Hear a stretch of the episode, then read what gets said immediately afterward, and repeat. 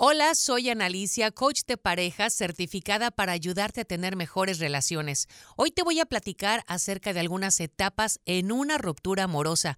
Quizás tú en estos momentos estés pasando por una, y es que todos experimentamos el sufrimiento que provoca una ruptura amorosa. La primera sería negación y confusión. Cuando en una relación no marcha algo bien, se identifica fácilmente, ¿no? Porque hay señales que provocan sentimientos negativos.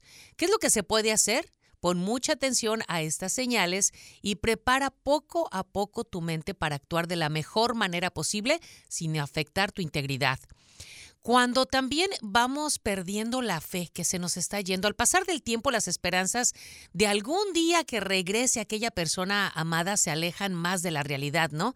¿Qué se puede hacer en este momento? Bueno, pues la idea es de reflexionar y tomar energías positivas para no derrumbarnos emocionalmente. Apóyate con lecturas de autoayuda, platica con tus amigos, expresa tus sentimientos escribiéndolos, muy buena terapia, o pintando en algún cuaderno. Esto te va a ayudar. Si quieres saber más y otras recomendaciones de cómo mejorar tu relación de pareja, visita mi página analiciacontigo.com.